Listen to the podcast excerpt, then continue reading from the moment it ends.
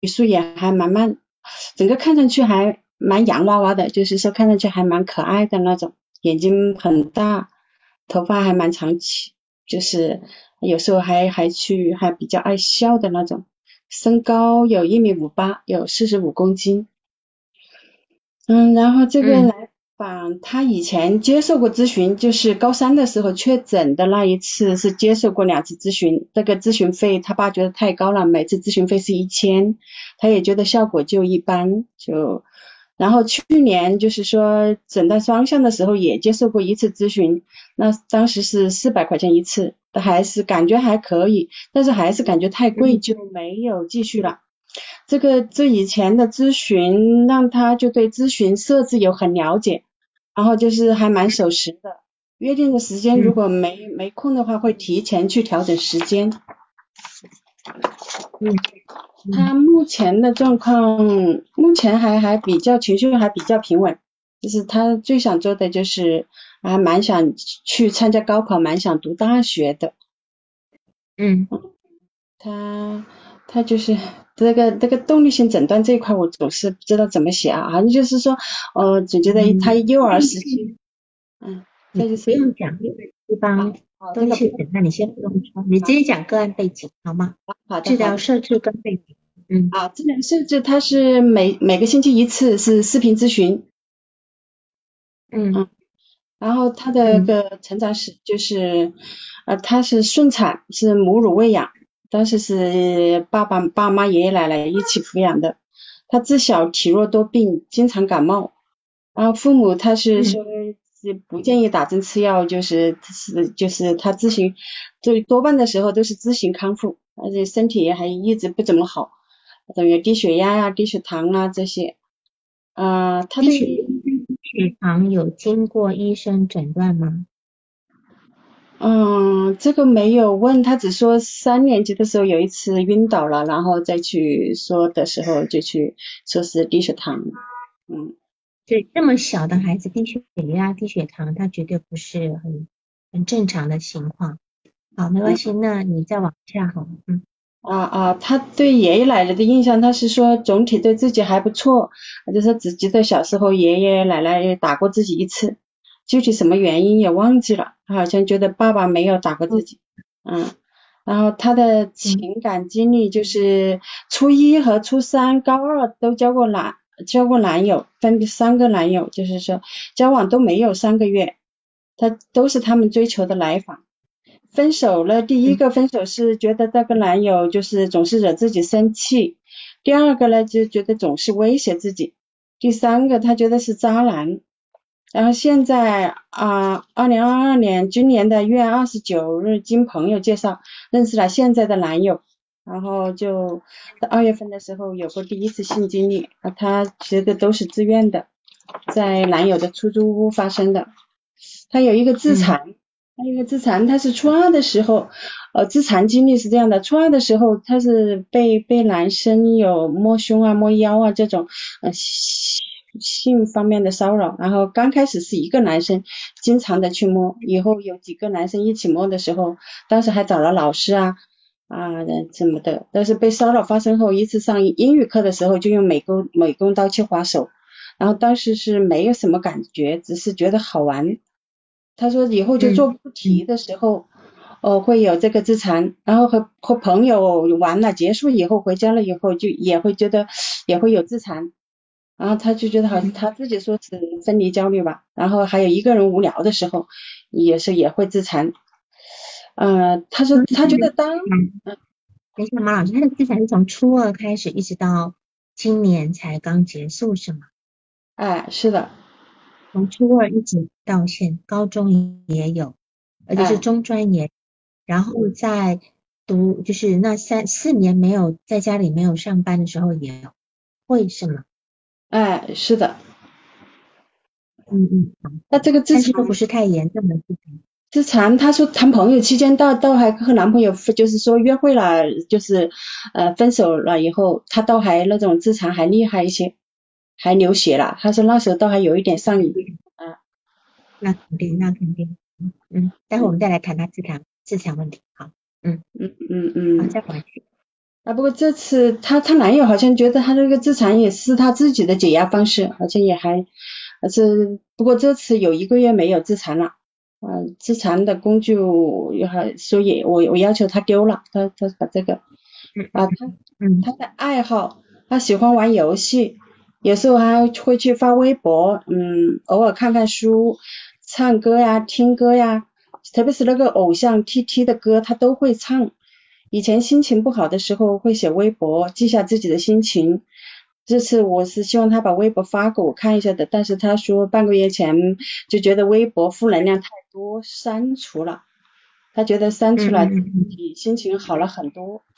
嗯，曾经看过的书有有飘飘这本书，他说里面的梅兰妮他还蛮喜欢的，喜欢他的善良，他的勇敢。然后在学校的时候学习成绩，小学成绩中等偏上，初中成绩中等。就是呃中专成绩一般吧，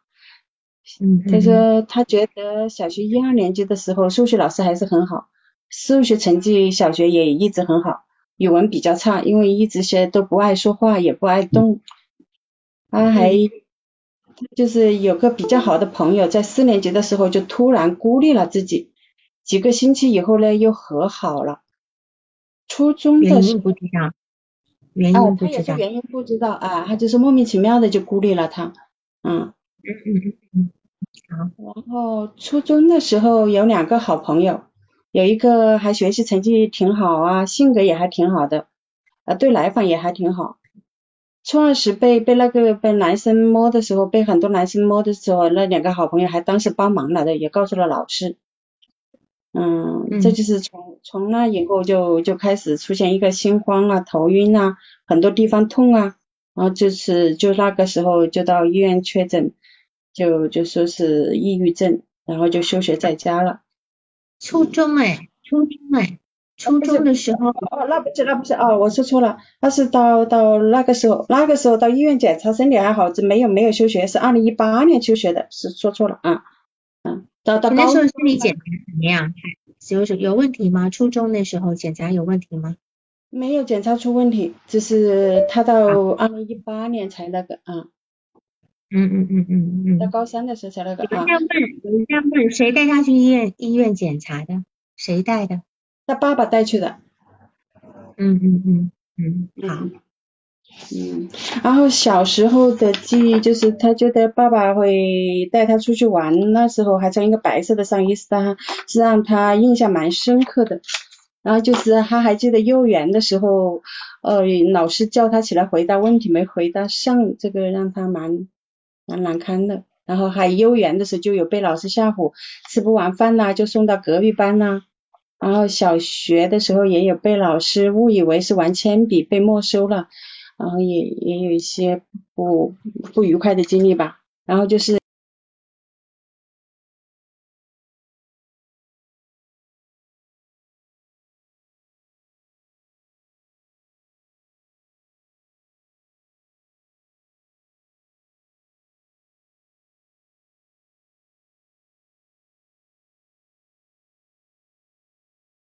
课上，嗯，有一个同桌问问他作业是什么的时候，看纪律的同学以为是他在说话，就把他叫上台去了。这个也让他记记记忆蛮深刻。然后就是三年级的时候，在网上还是认识了一个网友。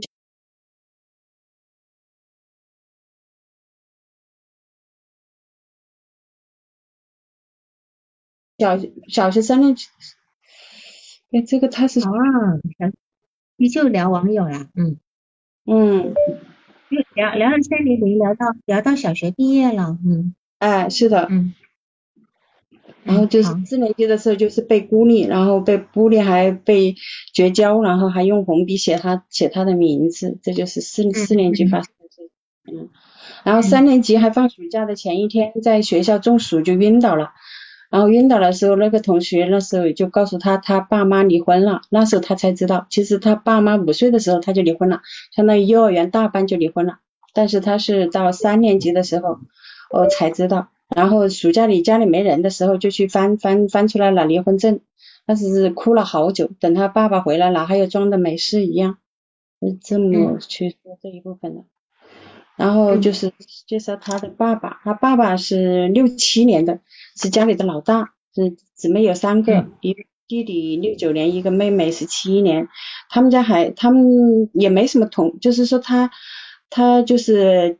这个叔叔的孩子是十二岁，然后那个姑姑的孩子二十六岁，就是他们也不很少和他玩，也很少交流，很少联系的那种。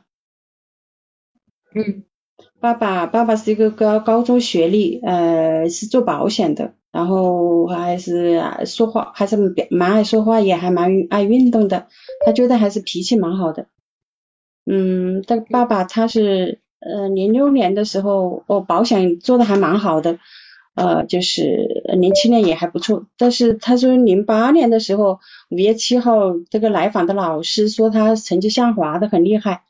爸爸就就觉得。啊，到九月一号的时候，零八年九月一号的时候，就觉得自己啊太忙着工作去了，就是没有关心到孩子，就把这个工作辞了。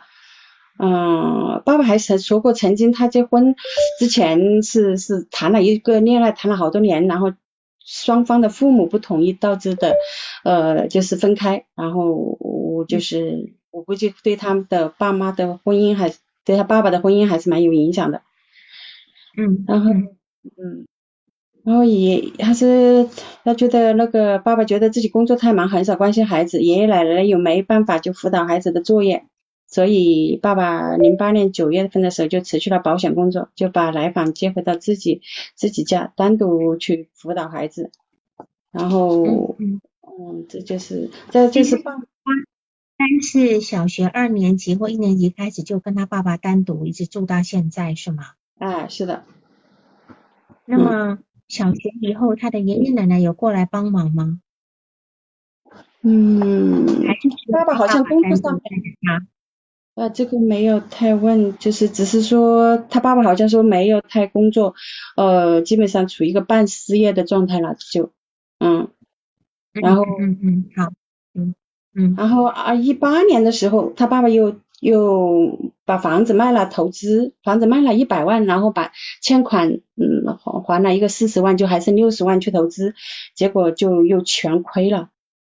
就就这对爸爸的打击还蛮大的，然后爸爸就只整天就陷入那个完全就崩溃了，他就整天就待在家里也不工作，也更加不愿意出门了，也不愿意与人接触，他也他们当时还是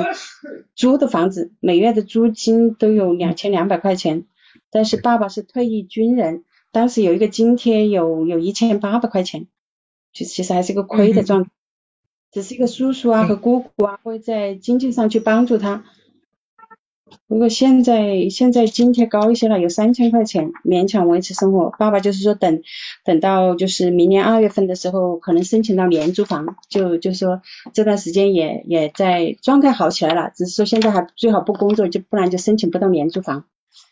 这个样子，嗯，然后就是，然后爸爸和男友的关系，爸爸就是见过了这个来访的男友，呃，也了解到这个男友他的父母也是离婚了的，就是还觉得哦，这这两个孩子有共同的经历啊，就是会有共同的语言，那个男友到他们家去，爸爸和这个男友还聊得来，还蛮聊得来的，就还。呃，也看着每天女儿每天就是出去啊，心情好了很多，还比较支持他们恋爱的。嗯嗯。然后就是有一有一天第五次咨询的时候，哦，他爸爸也也参与进来了，然后我就我就跟他爸爸建议说，把他带去散步啊，他要增加运动，那就一个星期还坚持的蛮好的，就每天有一个坚持运动，不过这段时间又又少一些了。他就来访就说很累啊，没有出去。嗯，还再就是他妈妈，他妈妈是七四年的，姐妹四个，妈妈是家里的老大，啊大妹妹是七七年的，呃大妹妹有一个大女儿是刚中考完，小女儿三四年级，呃舅舅的儿子上高中，嗯但是不知道舅舅是哪一年的，还有一个小姨，呃呃就是妈妈的小妹妹，她八四年的，两个儿子才上幼儿园。然后就是来访，就是这个妈妈妈的，就是来访的爷老爷是有抑郁症的，前年去世。来访的舅舅也有抑郁症，就是好像当时一八年去的时候，哦，医生也就说过，呃，他他这个还可能有是不是家里有遗传啊什么之类的，他爸爸当时就还蛮蛮挺的，啊，嗯嗯，像确实有这点，还有他妈妈也不爱说话，也不爱动，好像状态也不那么好，嗯嗯，然后爸爸是觉得妈妈的性格内向，蛮蛮倔强的，妈妈觉爸爸觉得那个来访的性格蛮像妈妈。来访也觉得自己的性格蛮像妈妈的，嗯，这个这个妈妈妈她自己开了三次美容院都都失败了，就是我觉得可能对她对妈妈的心情呢，就是刚开始和他爸爸恋爱的时候就开了一个美容院就就失败了，然后再开一个美容院就开到就是怀怀来访的时候又关店了，然后以后以后又又开了一个美容院，还把房子拿去做了抵押。还欠了一些债，以后他爸还找他爸爸来要，就是他办会员啊什么之类的，这种。嗯嗯，关店后，这个妈妈就到上海去工作了。嗯，现在又回来了，回来了，离离来访他们有一段距离吧，但是也没有工作，就是租的房子。嗯，爸爸和我爸爸也没有再婚，也没有打算再接，就也没交女友。妈妈也是没有再婚，也没有找男友。嗯，妈妈妈妈对于来访这个病，妈妈觉得来访吃药不好，也不能理解来访要要接受心理咨询，还不能接受来访有这个病一样的，与来访的互动也不多，那就是顶多顶多就给来访嗯买买些衣服，一年也就买个五次的样子吧，就是买买点衣服，然后。哦，到到就是准婆婆是是六次还是七次的时候，哦，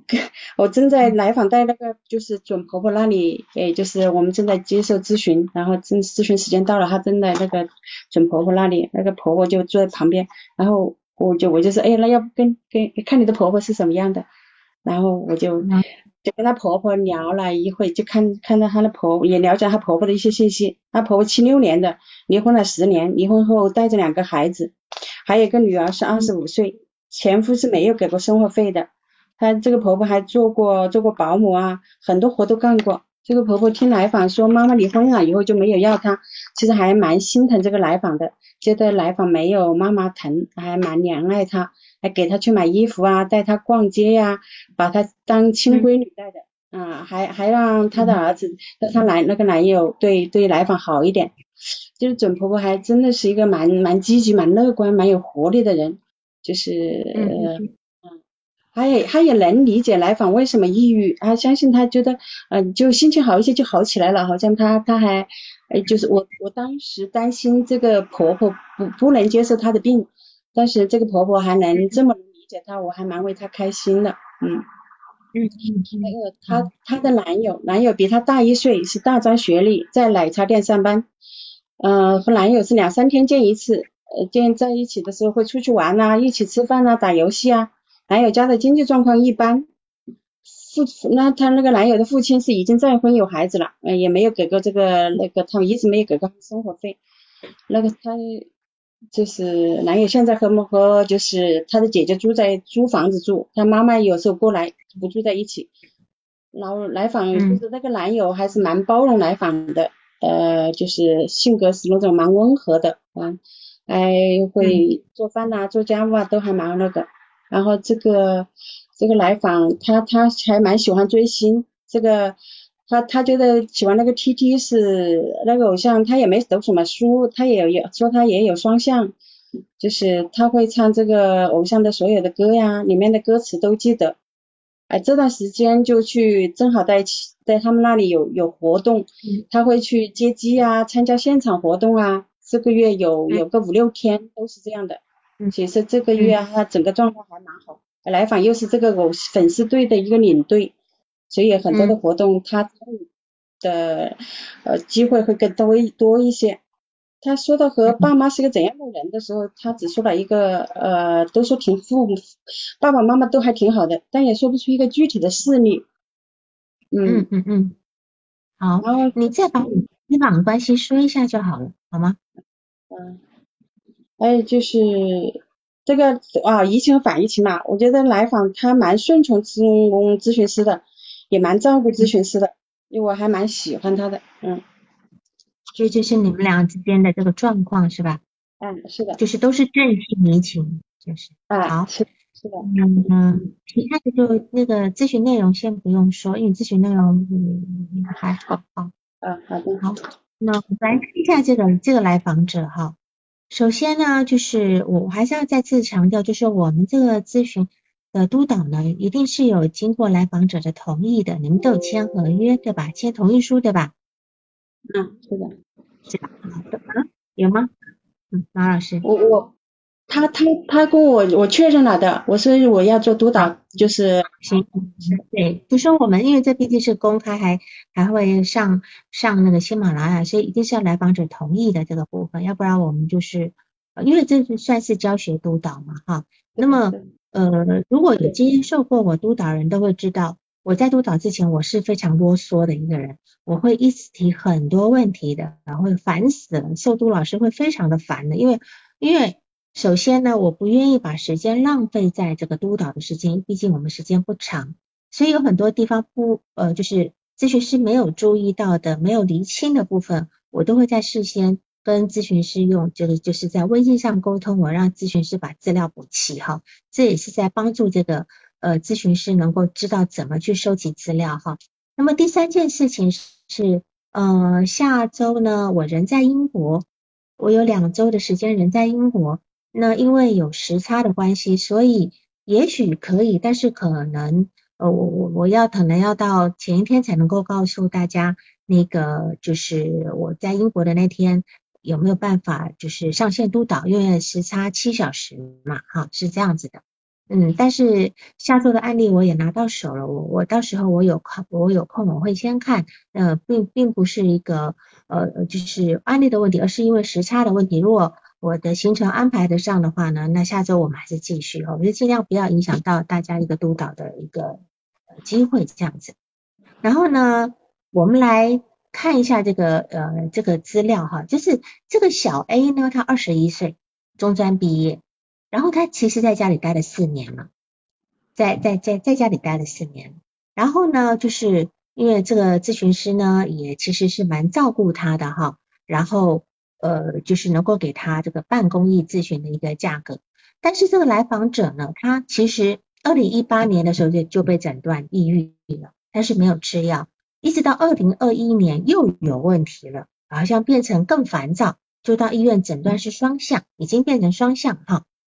但事实上是这样子，单纯的抑郁是很少的，一般都是双向比较多，单纯的抑郁跟单纯的躁狂都相对的少哈，一般都是双向，就是。躁狂跟抑郁比比较多这样子，那他高高他二零一八年那个时候休学的时候呢，是焦虑、自残跟头痛，所以医生就建议休学。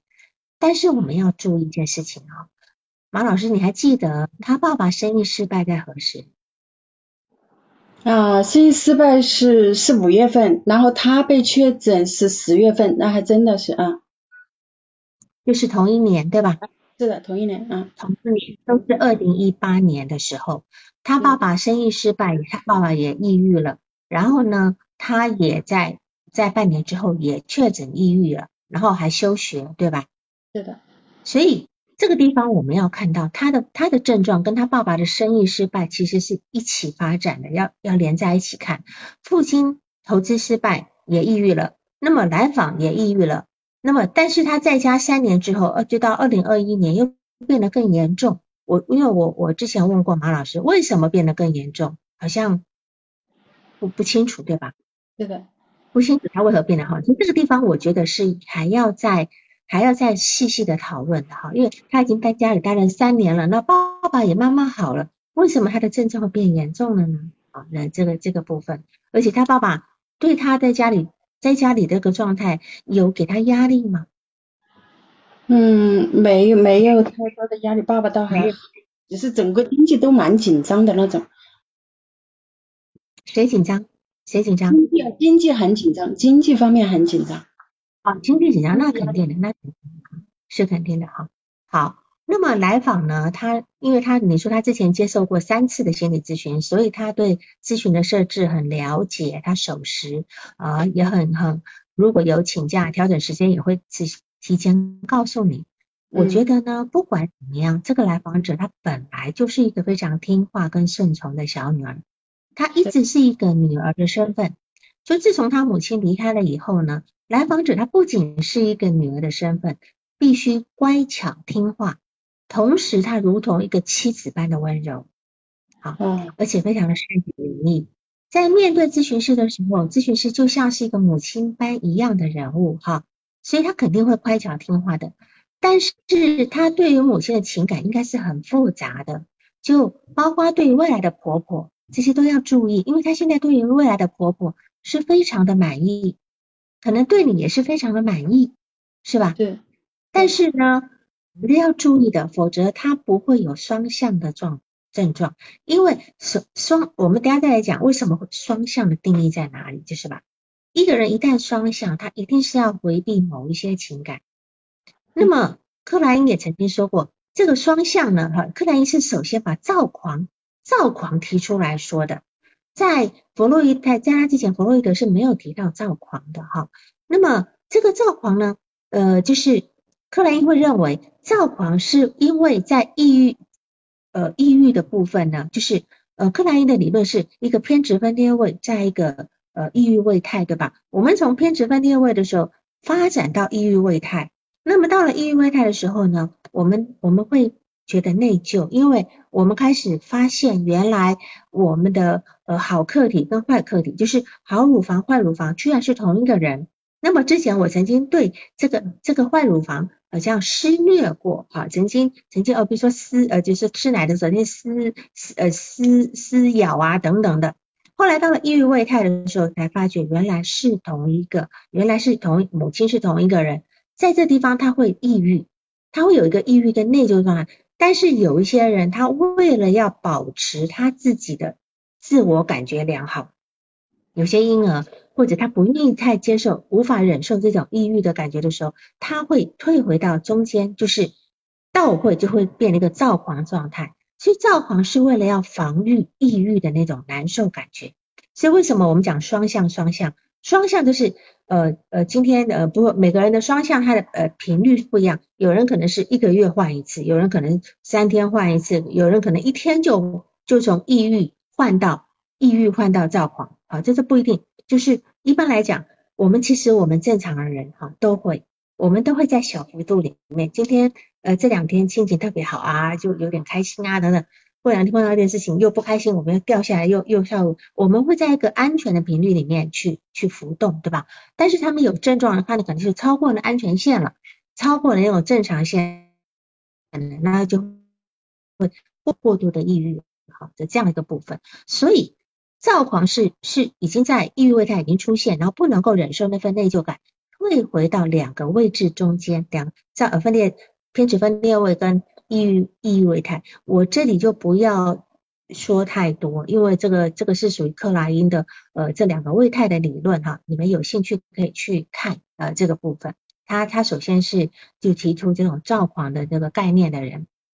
然后来访者呢，他现在就是跟你是视频咨询，他每次都很准时，是吧？就是约定的时间，不管他有没有改，他都很准时的上线，对吗？对。你们你们在做视频咨询的情况是怎样？是你是你跟他说我好了，你可以拨过来了，还是还是时间到了他直接拨过来？是我好了，我就是到时间了，我就会提醒他，然后还是我拨过去。嗯，是。呃，你们以后做视频咨询哈，还是要按照我们今天在线下咨询一样，就是时间到了，咨询师一定是在问在电脑前面或在手机前面等他，然后呢，他就是时间到了就直接拨过来，嗯，直接拨过来，为什么？因为这个是一个很很简单的设置，可是这样子呢，会让会让这个来访者觉得，哦，我只要时间到了，我一定找得到你。嗯嗯，我一定找到你，然后你你绝对是让我安心的，这个部分是一个很重要的一个一个心理动力的部分，所以你自己就要时间到就要坐在那边，嗯，那边等等他是这样子哈，除非你自己突然呃有，但你要提醒他说哦我可能晚几分钟，那一定要事先讲这样子。然后呢，他小时候是顺产母乳喂养，可是他妈妈是在他多小的时候去去上海工作呢？你有问过吗？反正离婚了以后才去的，五岁了以后。五岁在五岁以后才去的吗？嗯。你不是说很小时候就去吗？我在跟他爸爸确认了以后，他爸爸说他他一直在开店，就是说他长大了一些了以后，他妈妈还又开了一个美容院，然后是美容院又亏损了以后，在他的记忆，他觉得很小很早的时候就去了，但是他爸爸说是是他们离婚了以后再去的，嗯，嗯，就是他五岁，所以他妈妈其实在从孩子生出来之前到离婚之。之之间都一直在开美容院，然后开开关关，然后赔钱开开关关，对吗？还把房子拿去抵押，对吗？是，嗯。所以你看，这个这个妈妈从孩子在怀孕前就已经开始做美容院的生意，但是做的并不好。所以在怀这个孩子的时候，跟在带这个孩子的时候，我觉得这个妈妈其实是心情不会太好的，因为一直在亏钱嘛，一直在亏钱。那这个孩子。他本身呢，他是低血压跟低血糖，低血压跟低血糖呢其实是病理的不同的，呃，临床表现也不同哈，临床表现有一点点雷同，但是嗯，基本上血糖指的是我们血液静脉静脉中葡萄糖的浓度，血压指的是我们血血液在我们的血管壁里面的那种血管壁的侧压力，就一个侧边的压力。那么低血低血压会表现那种头晕呐、出汗呐，哈，还会晕倒，所以他曾经晕倒过。低血糖也会晕倒，低血糖也会出汗、心慌、晕倒，啊，在这个部分，所以我我就是说，按理来讲，正常的人是不应该，健康人是不应该出现低血糖的，好，低血糖。但是我们知道哈，血糖它其实是给一个人怎么讲呢？给一个人机体的一个能源。最主要是要供应我们大脑的神经中枢的跟肌肉组织的，可是它却是低血糖。我们要从心理动力学来看这件事情。还有血压呢，其实也是要呃推动血液能够流到流到我们身体重要的脏器，维持我们脏器的一个生理功能。那么而且会对我们心肌的细胞提供那个供氧啊供血。所以其实血压以正常血压对生理意义是很大的，呃，所以血糖、血压是生命的一种力量的表现，当然不能太高了，太高了那又是另外一种心理动力学的哈。那么表示，我觉得在这个地方，他低血糖跟低血压，表示他其实一直以来他的生命弱，生命力很弱，生命力很弱，他的生存意志力其实是很弱的。但是为什么要这样呢？如但是按照弗洛伊德的本能理论，哈，生本能是很很强烈的。我们呃本我一直都是为了满足生本能的部分，对吧？但是他的死本能却很明显，因为他的低血糖跟跟低血压嘛。呃，我这边还是要强调一下，就是我们常见的那种呃，就是那种国际公认的新生疾病，哈，在皮肤系统上面有呃什么湿疹啊、荨麻疹啊，甚至红斑性狼疮啦。在骨骼上面有什么腰酸背痛，通通都是肌肉痉挛，都是。呼吸系统最常见的就是支气管炎呐，过度换气啊，哈等等的哈，心律不整啊，还有心血管疾病就是高血压、低血压，好啊，还有冠心病等等的这这个部分，消化系统就是我们最常见的十二指肠溃疡、神经性厌食跟神经性呕吐，好，还有一个就是呃内分泌端就是血糖跟血压的部分。还有一个头痛、失眠、癌症，他他其实也有强烈的头痛，对吧？嗯，他从出生那时候就有一个头痛的部分。当然，我们不要讲肥胖啦，呃，这个这个就是呃就是肥胖也是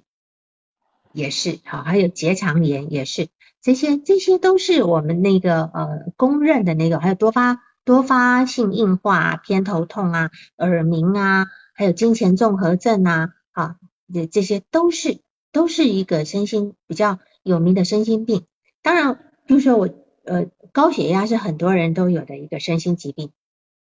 高血压的动力学意义是什么？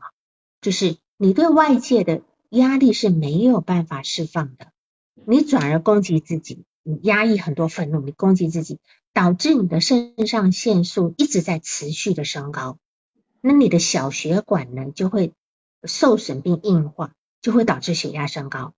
然后或者是说，你你是一个很需要爱的人，但是呢，你这种你需要爱的这个情况让你变得很弱小，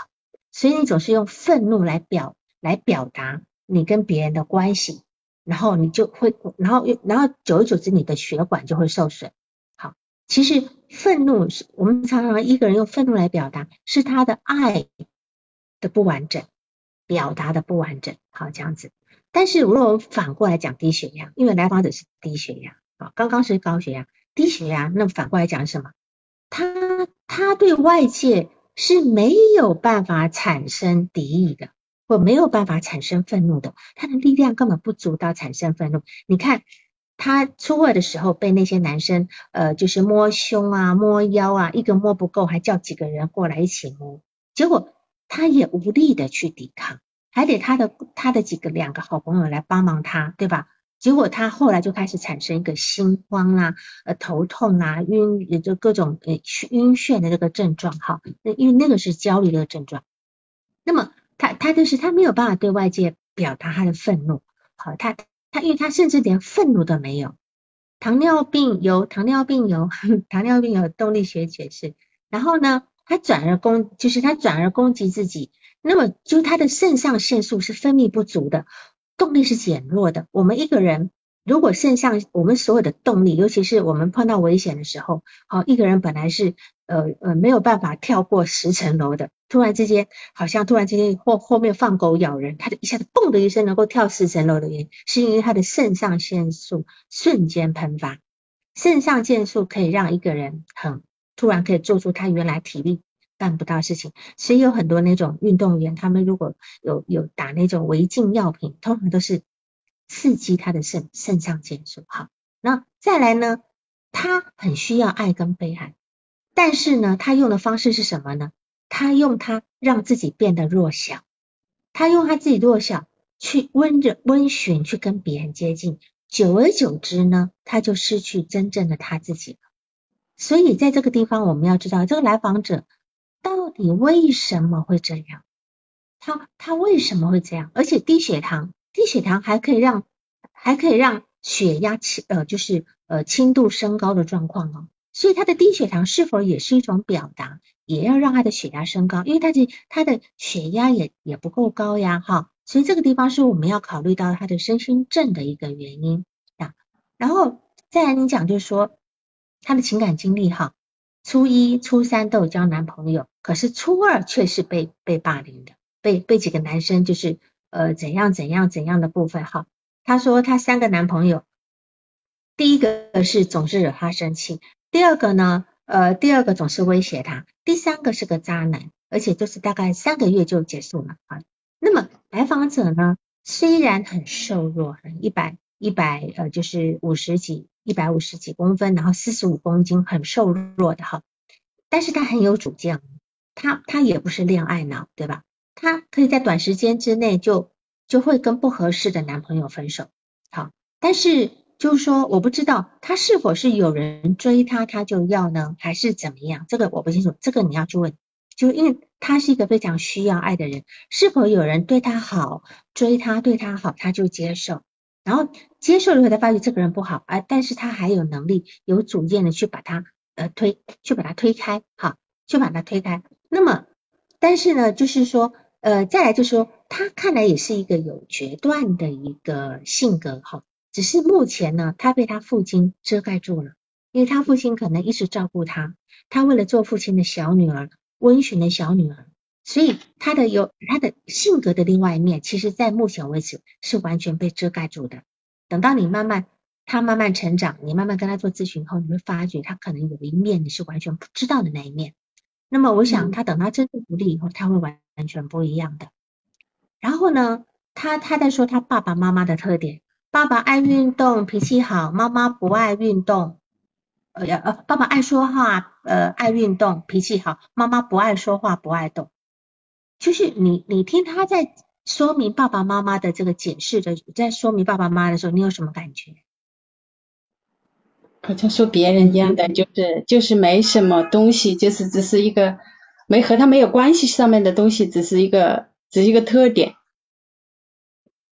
是，就是说他在说的这个情况之下呢，他完全是一个非黑即白、分裂的部分，很分裂的部分啊。这个人而且是对比的，爸爸爱运动、爱说话，妈妈不爱运动、不爱说话，所以他他很简单，他二分法在形容两个人。就我听你在这个报告里，他在形容任何人都是很扁平。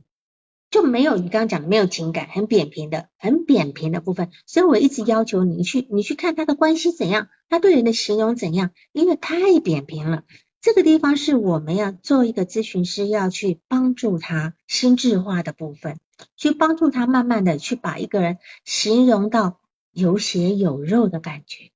把一个人形容，就像你你今天听一个人讲话，哎，哦，听到很很有趣，他讲起话来很有趣啊，因为他。的观察深入，他讲的就是呃声色俱全。但你听有人讲，他就干巴巴的。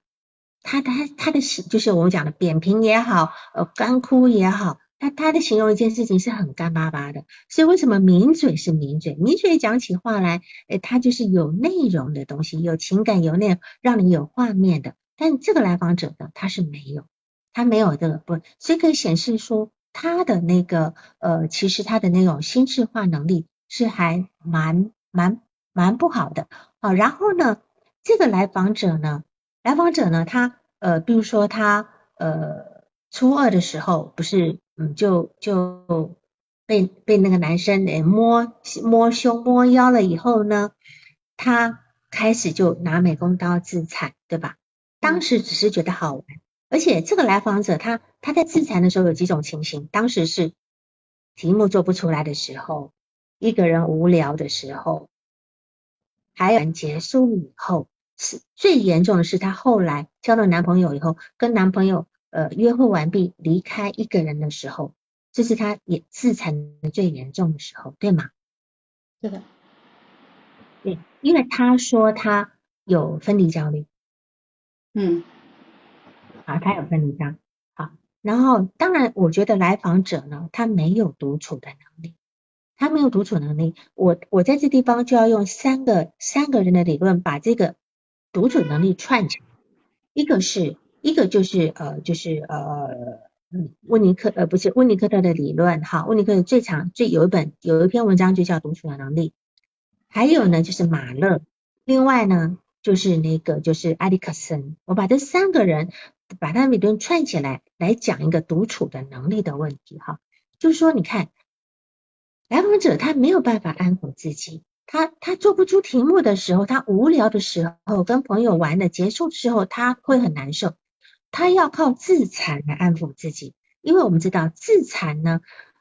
自残的痛的感觉会让你分泌那个叫内啡肽，我之前提过，内啡肽，这个内啡肽就是所谓的叫做呃，就是一种呃，就是让心情愉悦的那个。就是心情愉悦的一种，就是一一种叫做生理的一个激素，它可以让你心情变好。好，那这个地方呢，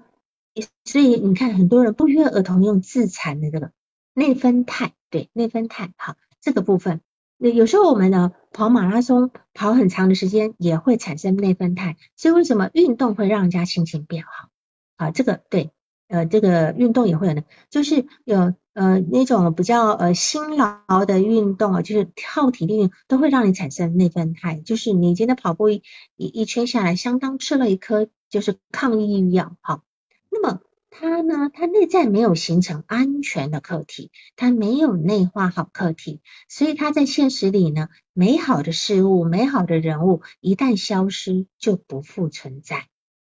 那么来访者就等于经历了一次丧失。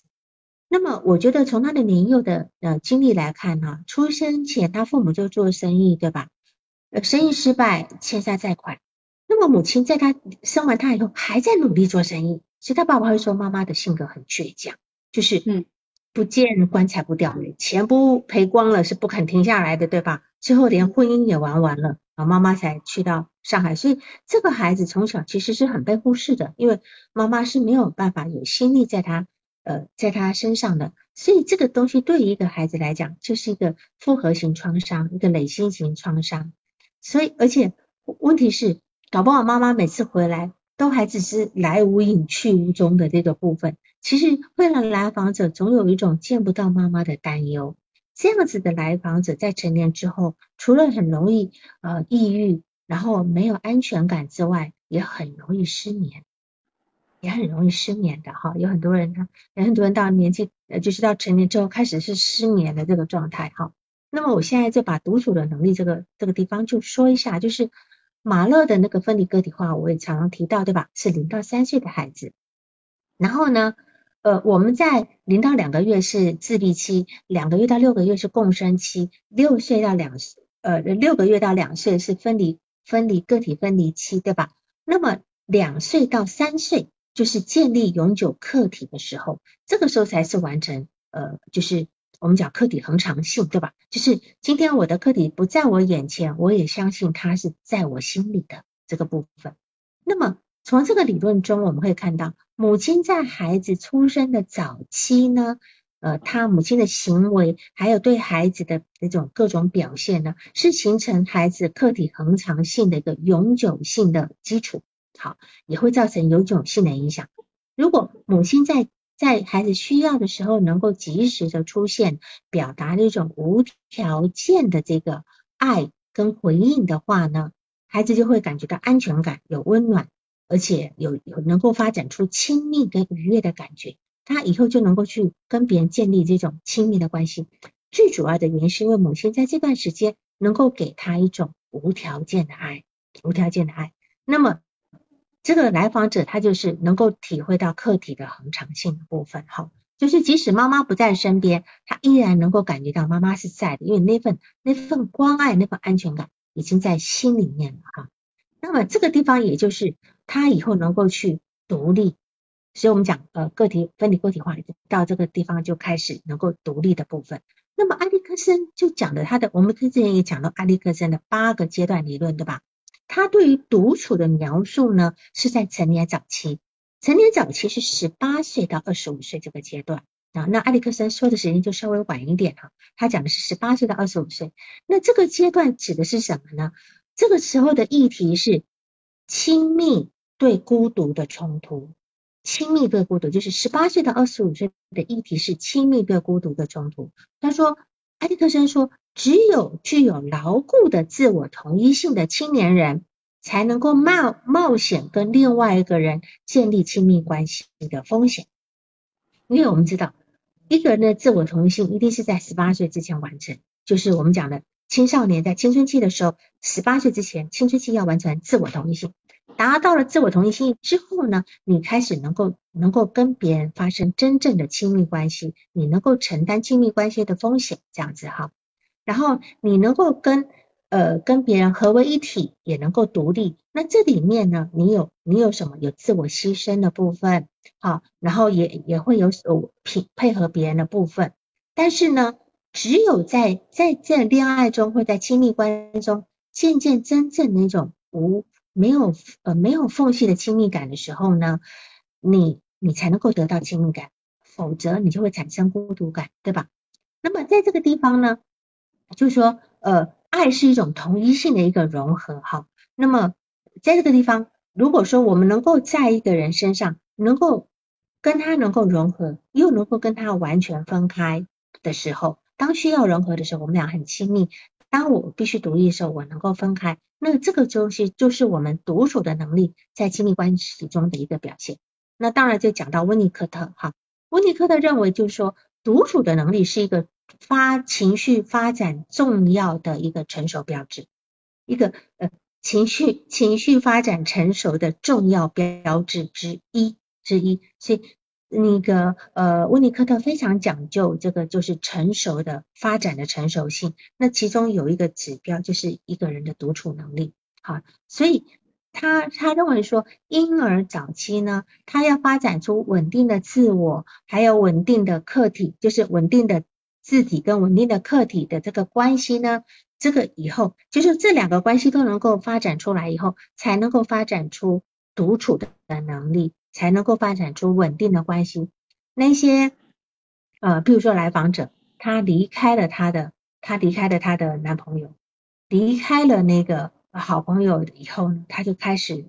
没有办法忍受孤独，他就开始要自残，自残产生内分肽，自残相当又产生了另外一个可以帮能呃平抚他内在呃不安跟孤独的状态。所以从他这个地方，我们就知道这个来访者他其实是没有形成客体恒常性的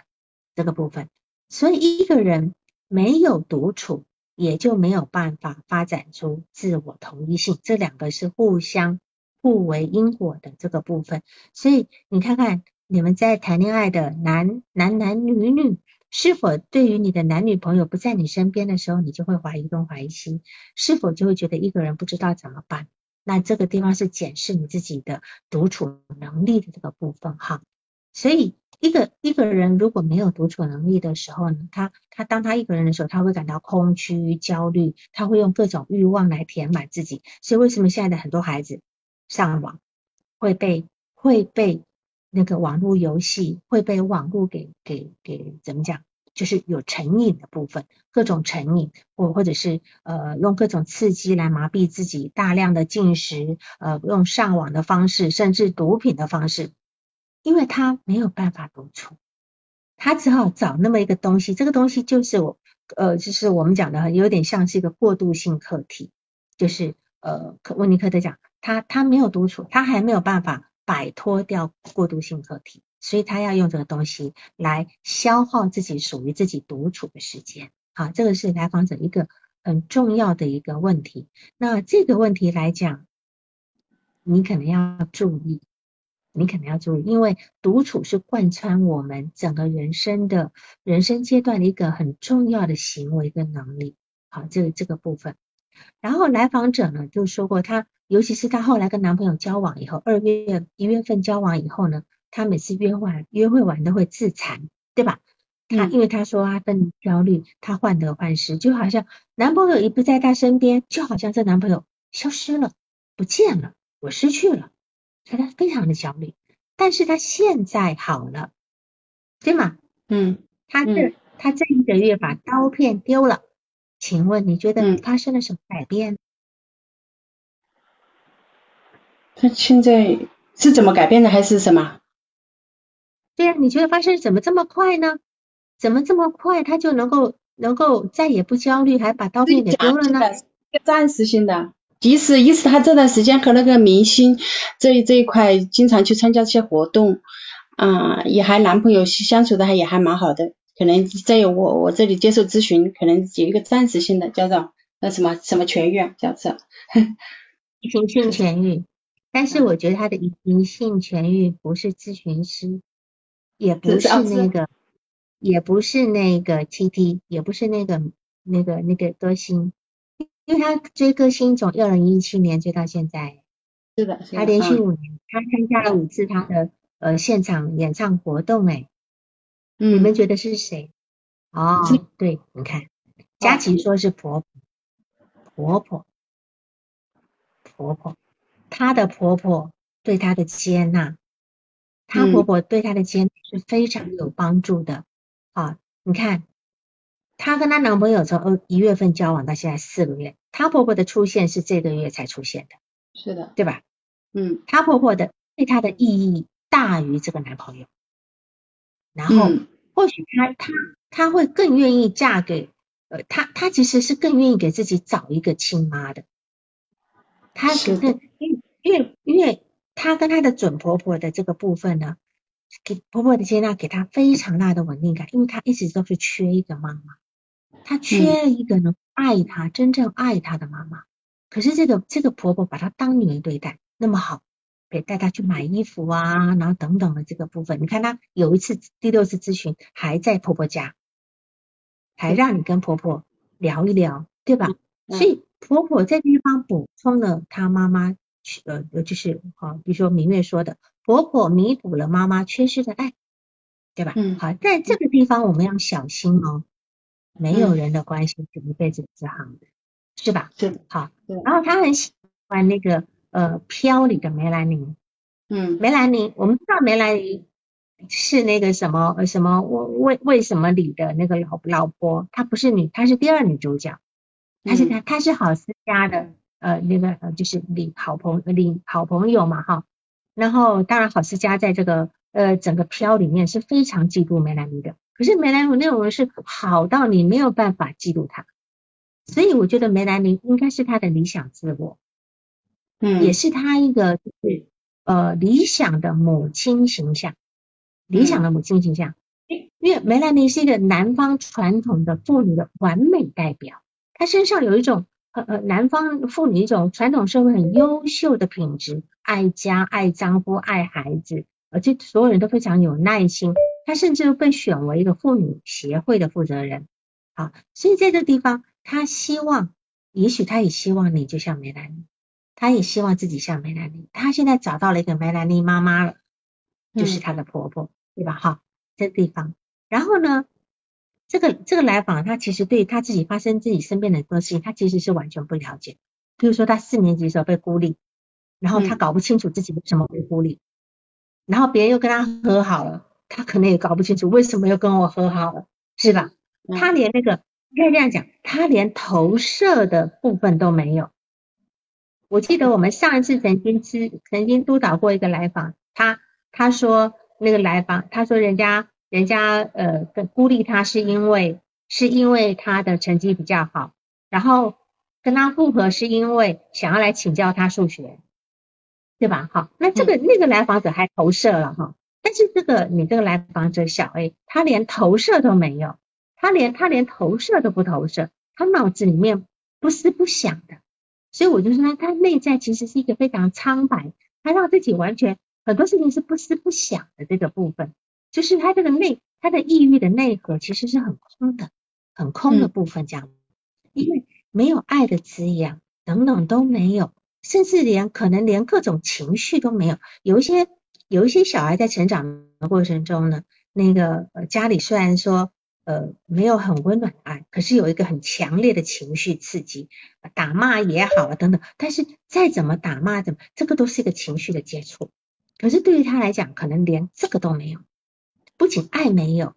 连连骂都没有。你看他说了，爷爷奶奶打过一次，爸爸没打过他。嗯，好，我我记得我在看这个，因为有一个台剧叫做《四楼的天堂》，很好看，就是那个黄秋生演的，黄秋生演一个推拿师扮演，然后其中里面有个有一个男主角。他就说，他的母亲呢，五岁的时候离开，是个越南越南媳妇，然后就回越南了。后来他的爸爸车祸死了，他就被送去，他就被送去这个寄养家庭。他就说，然后我们就以为，那你的寄养家庭受到虐待了吗？他说不是，寄养家里人对我很好，都对我很好，但是呢，他们打他们的孩子，却从来不打我。听出这个味道了吧？就是。他的寄养父母会打他自己的孩子，管他自己的孩子，可是从来是不打他的。我们我们如果今天也是忽略，你今天如果爱我、管我，我我都觉得你你你是对我用心的。可是我今天你你也不你也不打我，表示你其实当然有可能寄养家庭会觉得说，哎呀，这个这个孩子来都已经六六七岁了吧，这么大了哈。你不要，那可能这孩子也很乖，但是这孩子就会感觉到，其实你们根本不在意我做的好不好，对吧？你也不从来不打我，所以你会有时候，有时候孩子被打也是跟父母的一种情感连接，好的这个部分这样子，好，所以我觉得在这地方就是说，他呢其实是很搞不懂人跟人之间的纠葛的，四年级应该可以懂了，可是他却不知道人。嗯，他的朋友为什么鼓励他，而且还是好朋友，对吧？哈，嗯，然后呢，他而且他刚刚我也提到，他在形容事情跟人物上都显得很单调平凡，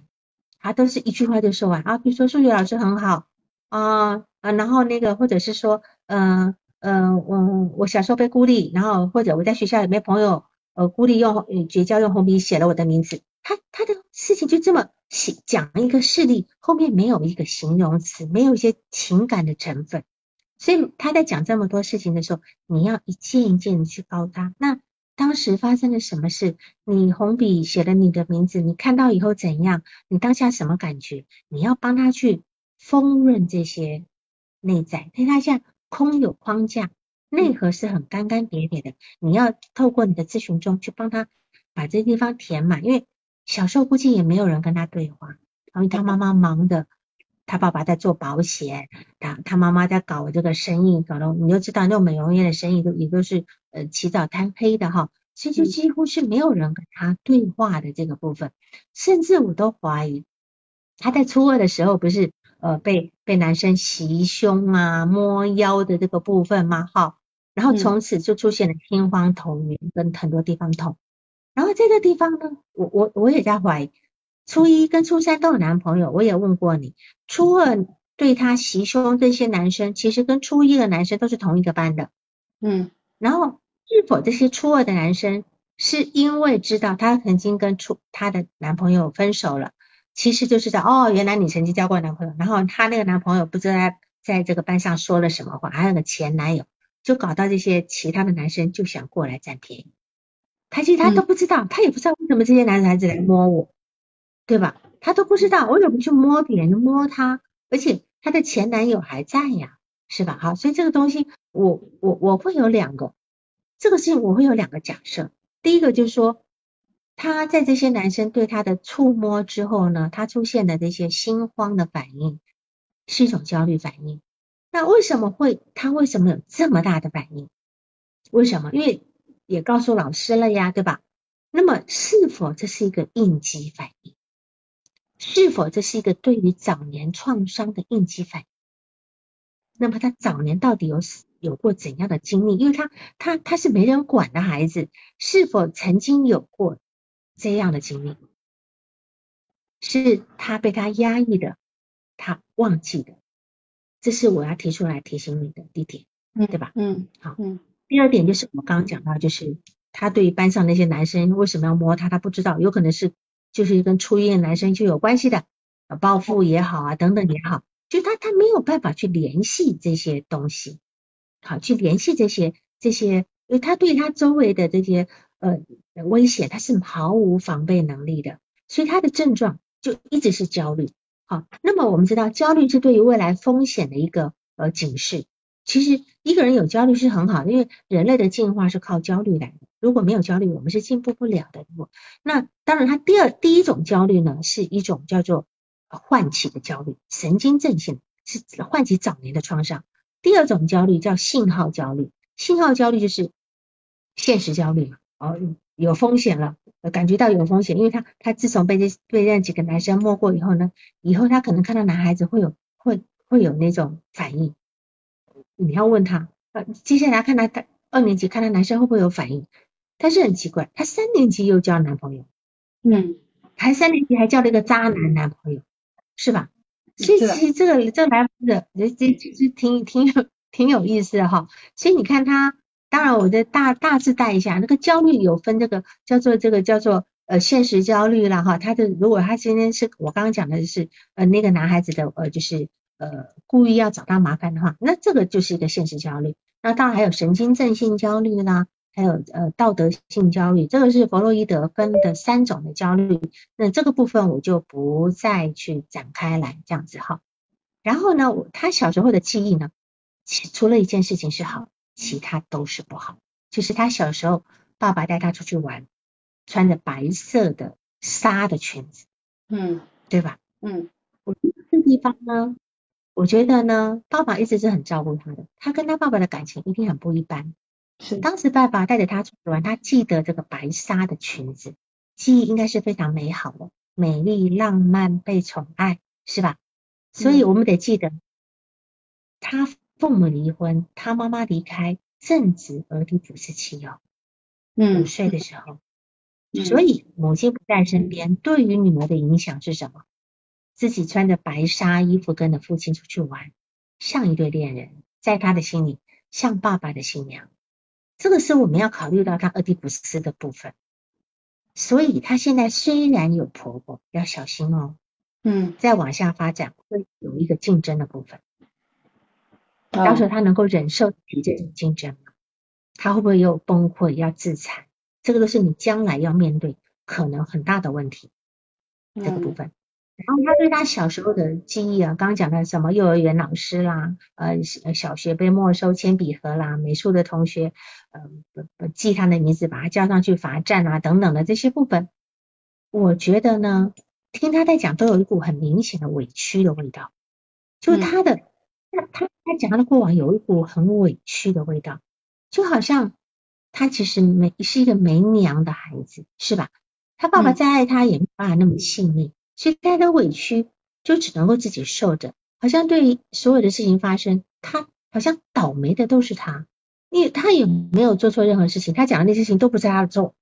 然后最后倒霉都是他。好像命运让他怎么样他就怎么样他是没有斗志的，所以就好像他的低血糖跟低血压一样，这地方。好，当然他又讲他三年级聊了一个网友，聊了三年，我相信这个网友当时一定是给他非常大的慰藉，但是他也是寥寥数语的没有说出什么来，这个地方也是你要工作的那个部分，所以他其实很苍白的，嗯，对，就是刘淑萍，就是还有哈明月讲的。婆婆他将来肯定会进入一个三角竞争关系，因为妈妈在他五岁的时候离开，剩下他跟他爸爸的时候，在他心里会认为他其实是赢过妈妈，抢把爸爸抢下来了，在孩子的幻想里会是这个样子。所以现在虽然他一下得到一个妈妈非常开心，可是在接接下来，他就不就这个东西不好说了哈。你慢慢跟他工作，你会我我。我是肯定他会走到这这个阶段的，一定会走到这个阶段这样子。好，嗯嗯，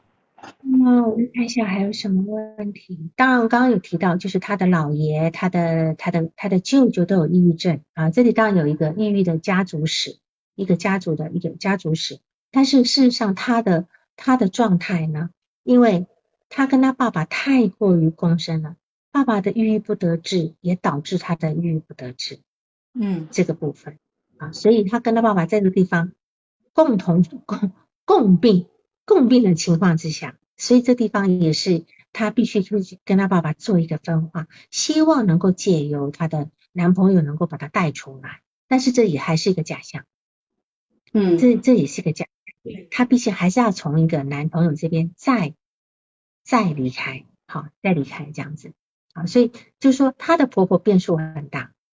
跟她之间的关系变变，但你是可以成为那个呃一个非常坚实的存在。你你可以，你你，因为到时候她跟她婆婆开始进入那个俄狄浦斯竞争的时候呢，你你可以继任那个好妈妈的位置在这样。嗯嗯，明月说男朋友竞争婆婆不是。不是跟男朋友竞争婆婆的，有的当然这有可能，但也有可能是跟婆婆竞争男朋友。但是因为这个为什么？为什么我会这样说他？因为你看他从他的生活中，他非常没有斗志的。但是你别忘了，他今天追 T T 还可以成为后援粉丝后援会的呃，就是叫做什么长？对的，对吧？去长。然后可以参加 T T 的的那种录影，你要知道，当他对他要的这个人，他是非常有斗志的哦，他是很能够办得到的哦，就在在这个有关于爱的这件事情上面，我觉得他是充满斗志的。啊，这个部分就是他其实有一个 T T 是一个呃呃嘻哈嘻哈歌星，呃曾经在这个嘻哈嘻哈。呃，什么什么嘻哈？那那那个叫什么嘻哈？我我我我就是曾经就是哦，中国有嘻哈那个啊，曾经是前六强的歌手，而且成绩很不错的。嗯，今年二十九岁，好，就好像也也跟什么小宋宋佳他们拍过电影，今年还出了一部新电影还没上映的。哈，这个这个地方中国有嘻哈，所以他他喜他他喜欢嘻哈啊，他喜欢 T T 是什么？他。也是一个没有什么读书的人，然后他也是双向。你看他在认同一个人，他在认同一个认同一个，所以他是有欲望的。他在认同这么，因为他的父亲自从二零一八年失败了以后呢，他从他他他从二零一七年开始追星。我觉得他爸爸在二零一八年失败前应该就有迹象，所以他把这个重心转向了 T T。从二零一七年转向了 T T，这也是一件好事，好，这是一件好事。所以我觉得我们要帮助你要跟他讲话的过程中，你不要把他当孩子般的讲话，你要把他当成人，把他当成人，然后来跟他对话，帮助他心智化，这样能理解吗？嗯，你具体举个还有其他问题吗？哎，老师具体举个例子，把他当成人是一个怎么样的不同？我怎么举例子？他在跟你讲一些事情的时候，你你你要把他当成一个二十一岁的人讲话呀。啊啊，你你你自己去看你的逐字稿，你有没有？比如说，我看到你来了一个对话，嗯，你你都在问他有睡好吗？为什么没睡好？有睡午觉吗？什么的？这不是在跟成年人讲话吧？啊，是吧？你的逐字稿里面在讨论一大段，全都是。全都是啊，为什么没有睡好？几点睡的？那你几点醒的？嗯，我们我们跟不用管他这些事情，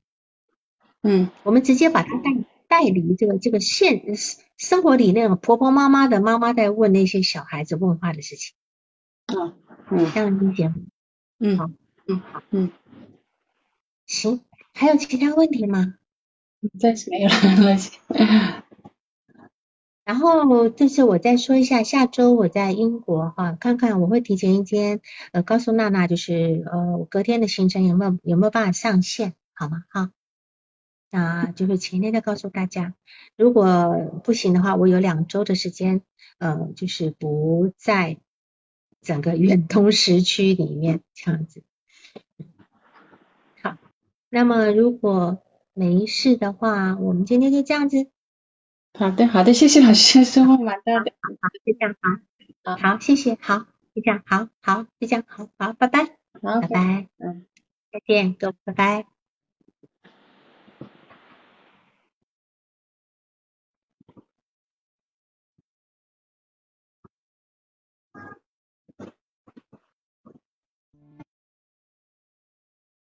好，拜拜，再见。